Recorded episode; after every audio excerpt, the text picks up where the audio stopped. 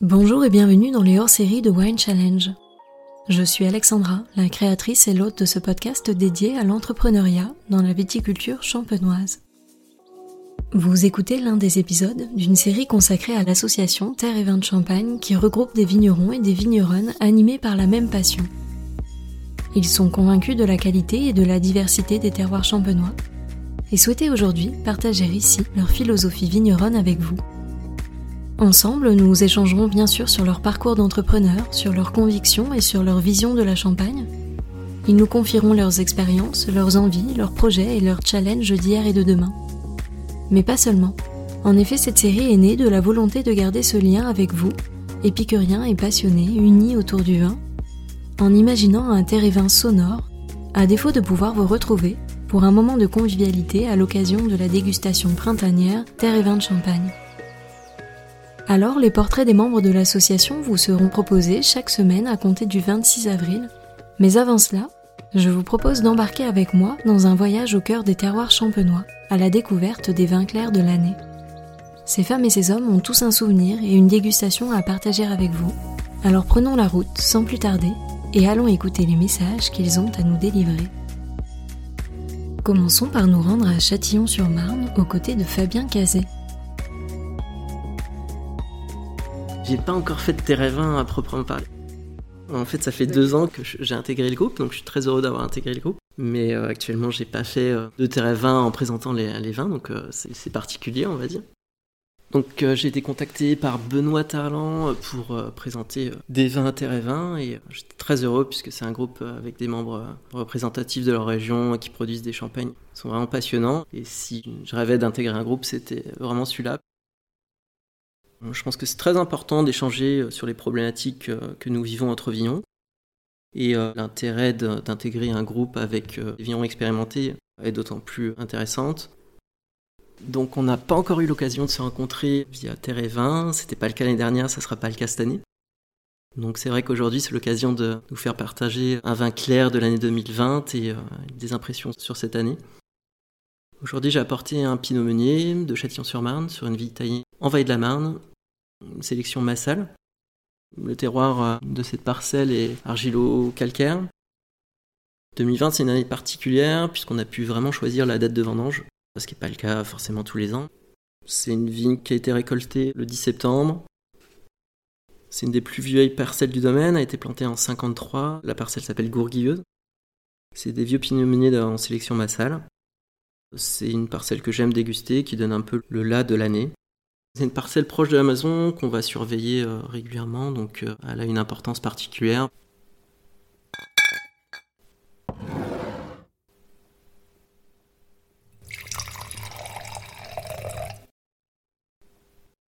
Le nez est franc, il y a une jolie aromatique, il y a de l'opulence en début de bouche avec une tension en fin de dégustation. 2020 pour moi, c'est une année euh, plutôt expressive. Si je compare à 2019, qui était plutôt tendu avec des vins qui se ressemblaient, 2020, en fait, je pensais un peu plus ouvert. Je préfère déguster des vins un peu plus expressifs, euh, surtout en vin clair, qui n'est pas forcément un exercice euh, facile. Le pinot meunier peut donner des choses euh, plutôt puissantes et aromatiques, mais sur des sols pauvres et calcaires, s'affine. Le travail du sol baisse les pH du vin, ce qui va bien au pinot meunier. Actuellement, pour moi, le nez, un petit marqueur bonbon harlequin. Des fruits à chair blanche, plutôt pêche.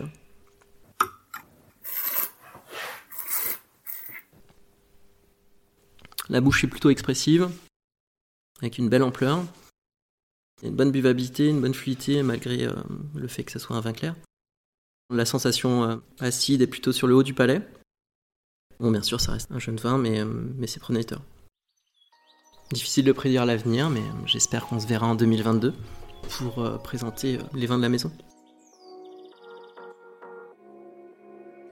Reprenons la route et arrêtons-nous à Avise, chez Pascal Agrapard. Bonjour les amis. Quelle originalité de faire Terre et Vin aujourd'hui. Euh, ah bah, c'est un plaisir pour moi de vous imaginer. Je me vois dans la salle du Palais du Taux. Tout le monde arrive à déguster les vins clairs.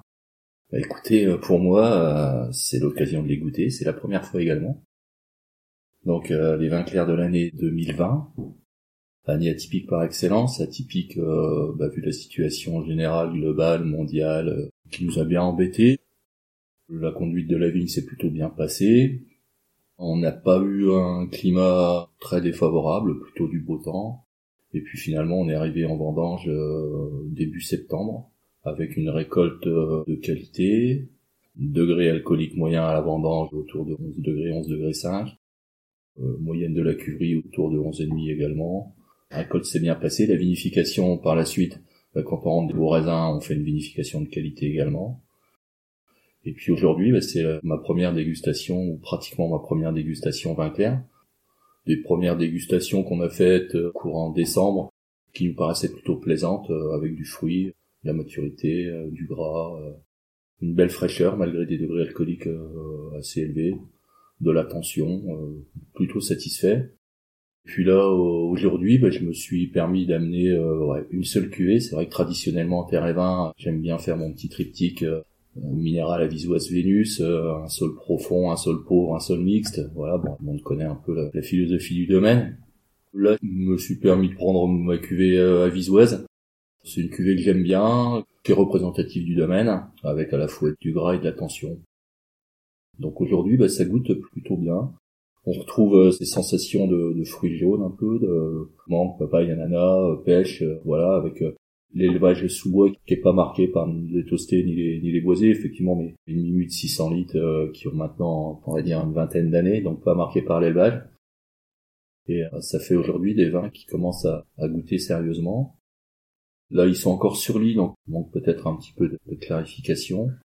Mais le gras est là, la stabilité est là, la digestibilité est là également. Voilà, les vins seront mis en bouteille euh, mi en fait euh, comme habituellement. Je suis confiant sur le millésime 2020. Peut-être que l'année prochaine on fera deux cuvées en bulle euh, pour faire découvrir deux millésimes à la fois. On essaiera de rattraper le temps perdu. Et puis j'espère cette fois-ci en présentiel. Voilà, avec vous, avec l'ambiance, avec les questions qui vont avec, les interrogations. Et, puis voilà, j'espère que tout va rentrer dans l'ordre sérieusement.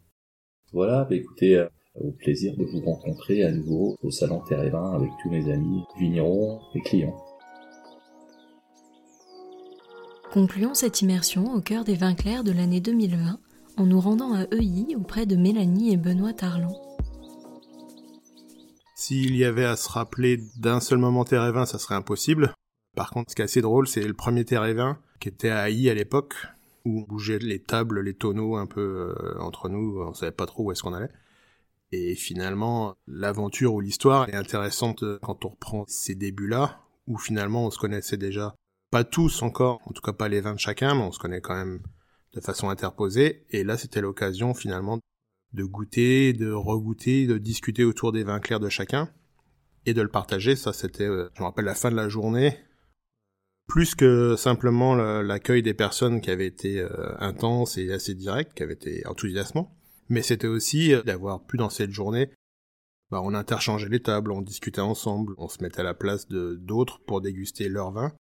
Ça sentait déjà la bonne émotion et en tout cas le bon esprit. Voilà. Quand Benoît racontait les origines, je repensais même à avant Terre et quand je revois Raph et Aurélien venir à Bordeaux à un Vin Expo, où euh, nous on faisait une réunion avec des blogueurs à l'époque, Rien n'était fait encore à ce moment-là, c'était les prémices de discussion, un peu de tout ça. Je me souviens mais tellement de ce moment euh, hyper... Euh, il y avait des orages à ne plus en pouvoir, mais c'était une énergie vive, quoi. C'était, tu te dis ça alors, qu'est-ce que ça va donner? Après, euh, puisque Ben n'en a pas parlé, moi je vais parler plutôt du côté final, les dix ans. La fête chez Arnaud Lallemand, c'est quand même forcément improbable, incroyable pour ceux qui ont eu la chance de faire la fête, pas dans nos salons, mais dans les salons de Arnaud Lallemand, en mode partage de vin, d'émotions, de grands vins de différentes années, de musique, de un peu tout, de délicieux mets, d'une ambiance où tu réunis des personnalités fortes qui ont mis une empreinte par quelque chose de positif, ce qui est euh, remarquable en fait même si euh, les personnes qui sont là depuis les débuts et que tu continues de voir, c'est incroyable. Il euh, y a les personnes qui nous ont quittés, je pense à Pascal Fouché, on fait un peu le bilan en même temps en disant ça. Donc il y a des personnes qui étaient à l'origine dans les premiers amateurs et qui ont vraiment compté et qui aujourd'hui voilà sont, sont plus là mais à quel je sais pas on pense encore finalement c'est assez émouvant voilà c'est des moments de vie autant que des moments forts je pense pour ce que les moments insignifiants sont finalement aussi les plus beaux, c'est-à-dire que juste euh, un simple sourire de quelqu'un qui vient déguster ton vin, c'est ça aussi les grands moments de tes. C'est finalement quelqu'un que tu t'attendais pas à rencontrer, que tu ne connaissais pas avant et que par euh, un vin partagé euh, sur lequel tu te rencontres, tu deviens ami en fait. C'est voilà, c'est aussi des riens qui font que tes rêves étaient assez exceptionnels. Donc maintenant, on va parler de l'année 2020. Donc nous, d'un point de vue vigneron, 2020, c'est une année où on a connu euh, tous les échos et tout le ressenti extérieur, mais de façon très intérieure. C'est-à-dire, quand je dis intérieur, ça veut dire au cœur des vignes, au cœur de notre travail premier, qui est vraiment ce contact avec la plante, alors que autour de nous, on a l'impression que tout s'arrêtait, nous on était en ébullition vraiment auprès de la plante. On le printemps assez, assez sec et, et chaud, donc ça veut dire quoi? Ça veut dire une végétation assez active. On n'avait pas connu d'accident particulier, c'est-à-dire pas eu de gelée brutale, pas eu d'orage non plus brutaux, donc un démarrage de saison qu'on peut dire assez serein d'un point de vue de la vigne.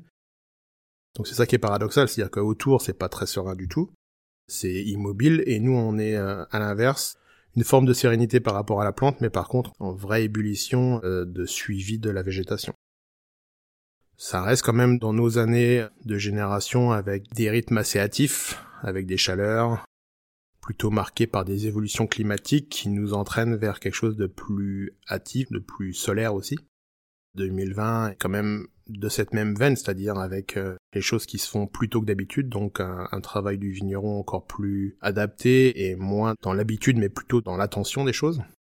Si on parle des, différents cépages, euh, tous ont bien réagi, c'est-à-dire que Parfois, tu peux dire, tiens, il y a le chardonnay qui a sublimé par rapport aux, autres. Cette année, que ce soit les vieux cépages, les petits meuniers, les arbanes, pinot blancs, les fromentaux, ils avaient aussi une belle dynamique, une belle maturation.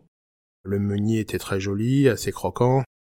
Les pinots, pareil, on a réussi à obtenir des très belles maturités avec une belle tenue de bouche.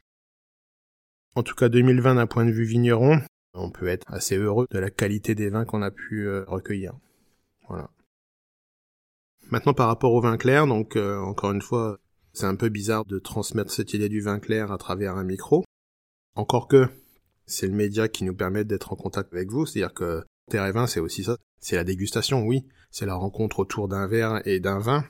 Mais c'est aussi des échanges euh, vocaux. Alors on essaie de parler autour des tonneaux, autour des tables. Parfois c'est bruyant, parfois c'est joyeux, parfois c'est hilar, parfois c'est sérieux.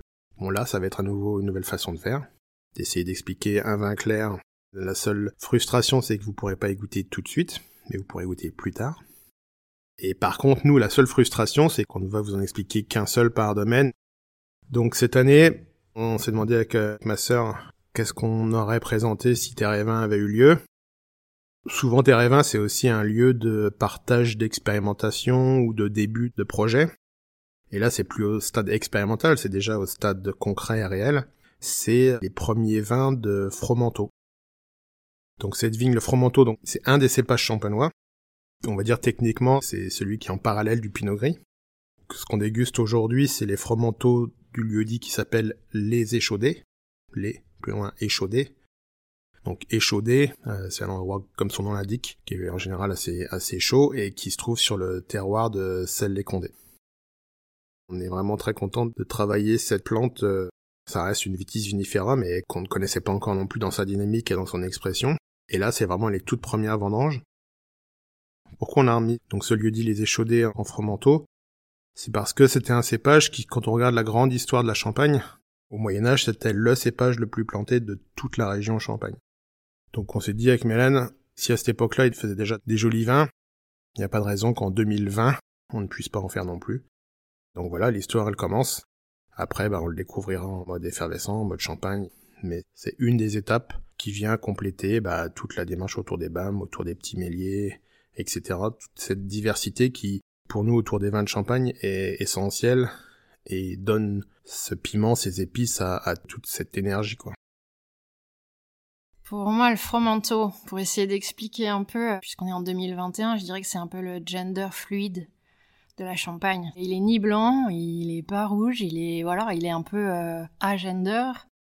Et c'est vrai que de l'appréhender autant euh, c'est quelque chose qu'on peut goûter dans d'autres régions, autant ici sur nos terroirs, ça reste quelque chose euh, d'assez atypique qui aujourd'hui, en 2020, donne quelque chose de, très joli, c'est-à-dire c'est une année hâtive, c'est une année très jeune, donc on est encore sur, sur une expressivité assez fruitée, assez croquante, on a une certaine richesse, après, le, le comparer, ben, c'est impossible. C'est ce qui fait son charme, clairement. Ce qui est intéressant au niveau des raisins, c'est que les feuilles sont très jolies, sont très dentelées. Il y a aussi ça dans, la partie euh, de quand tu découvres un cépage, tu as la partie du végétal.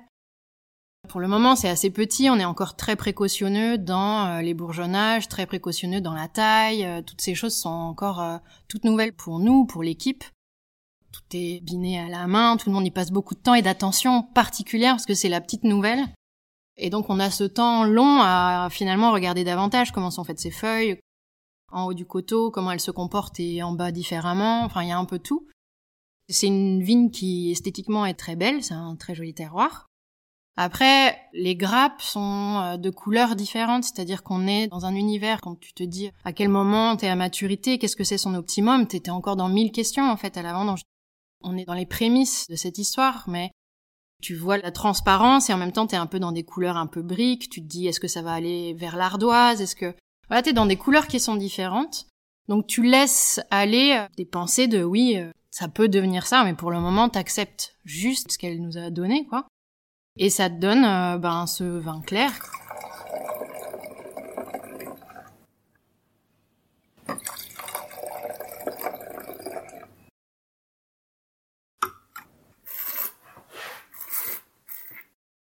On a vraiment une expressivité assez sur le fruit, ça reste encore euh, primitif sur son approche euh, et olfactive et gustative en bouche, mais ça annonce quand même de jolies expressions, surtout la bouche, où euh, on doutait par rapport à la, précision et la droiture, et là quand on goûte ce vin-là, il a une, vraie personnalité en bouche, une vraie ligne qui donne confiance pour la suite en mode élaboration vin de champagne.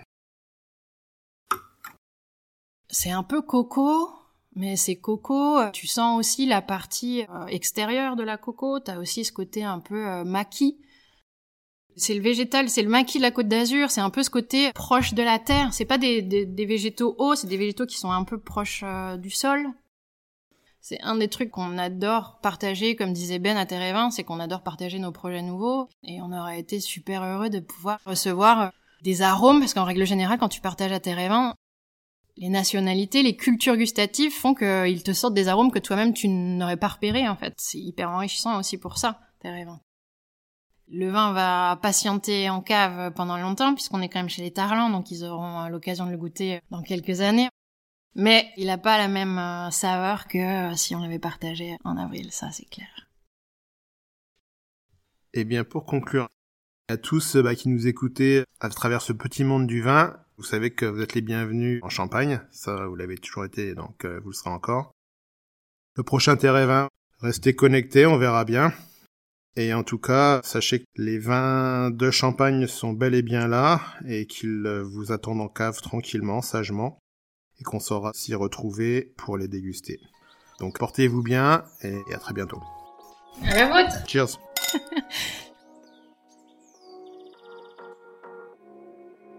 Merci à toutes et à tous d'avoir écouté cet épisode. J'espère vraiment qu'il vous a plu et qu'il vous a donné envie d'en savoir plus sur mes invités du jour, ainsi que sur leur cuvée.